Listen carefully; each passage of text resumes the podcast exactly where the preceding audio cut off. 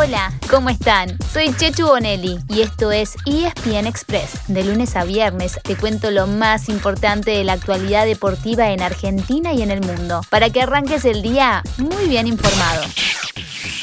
Ya se acerca fin de año y queda muy poca actividad deportiva por delante. Nosotros ya estamos trabajando en una serie de episodios especiales para repasar lo que dejó el 2021 con los mejores momentos y los grandes protagonistas del año deportivo. Pero antes, nos queda una última tanda de fútbol europeo para disfrutar. Hoy mismo empieza una nueva jornada, así que pueden sentarse a ver partidos en continuado por Star Plus, con equipos en los que juegan varios argentinos. Por ejemplo, a las 2 y media de la tarde lo hará el Udinese de Nahuel Molina frente al Salernitana. A las 3 de la tarde será el turno del Villarreal de Rulli y Foyt contra el Alavés. A las 16.30 se presenta la Juventus de Paulo Dybala ante Cagliari y también el Atalanta de Muso y Palomino visitando al Genoa. A las 5 y media de la tarde juega el Sevilla de Montiel, Lamela, Acuña y Papu Gómez. El escolta del Real Madrid recibe nada menos que al Barcelona. Mañana miércoles será el turno de varios grandes, como el Inter, la Roma,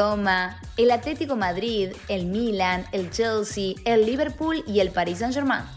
En nuestro fútbol, a la noche quedará definido el segundo ascenso a nuestra primera división. Recuerden que el primer lugar ya fue para Tigre. Desde las 21.10 en cancha de Racing juegan Barraca Central y Quilmes, en una final a partido único. Además, ayer se hizo el sorteo de las primeras fases de la Copa Libertadores y Sudamericana del 2022. Solamente habrá un equipo argentino en estas etapas y serán la Libertadores. Hablamos de Estudiantes de La Plata, que en la segunda ronda chocará con el Audax italiano de Chile. La fase de grupo se sorteará el 23 de marzo y comenzará el 5 de abril.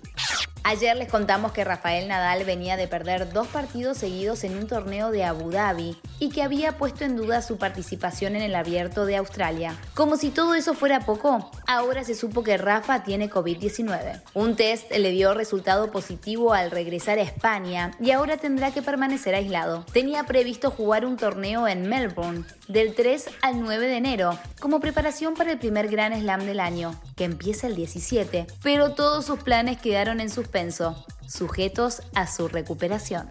Y así llegamos al final de nuestro episodio de hoy. Soy Chechu Bonelli y de lunes a viernes te traigo las noticias deportivas más relevantes para que arranques el día muy bien informado. Te espero en el próximo ESPN Express. Y no te olvides, dale clic al botón de seguir para recibir una notificación cada vez que haya un nuevo episodio disponible. No te vas a arrepentir.